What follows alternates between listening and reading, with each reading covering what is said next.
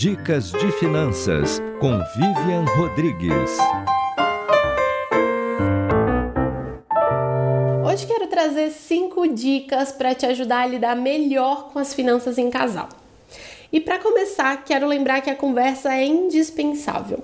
Não dá nem para pensar em como separar as contas, como juntar dinheiro e quanto gastar com cada coisa, se antes não tiver a reflexão sobre quais são os objetivos, as metas, as facilidades e as dificuldades de cada um de vocês.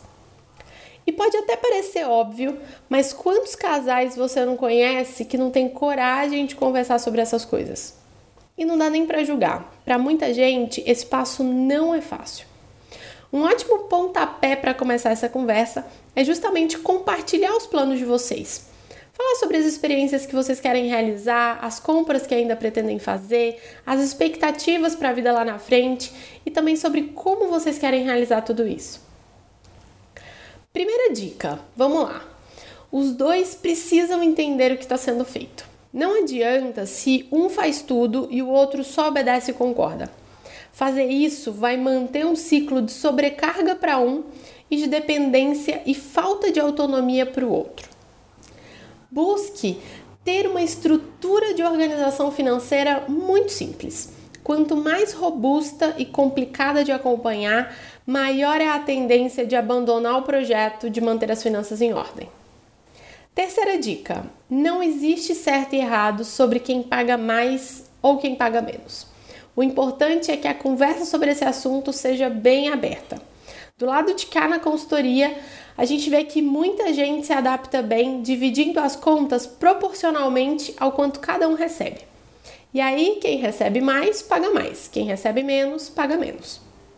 Quarta dica: transparência e cumplicidade são ingredientes indispensáveis na vida do casal, inclusive na vida financeira. Então, omitir ou mentir sobre o salário geralmente não é saudável. E quinta dica, é muito importante preservar a individualidade de cada um. Então é importante ter um espaço para que cada um consiga fazer algumas compras sem recair sobre o outro. Aí a gente economiza na briga de, mas vai mesmo comprar mais um videogame? Você precisa mesmo de mais uma peça de roupa?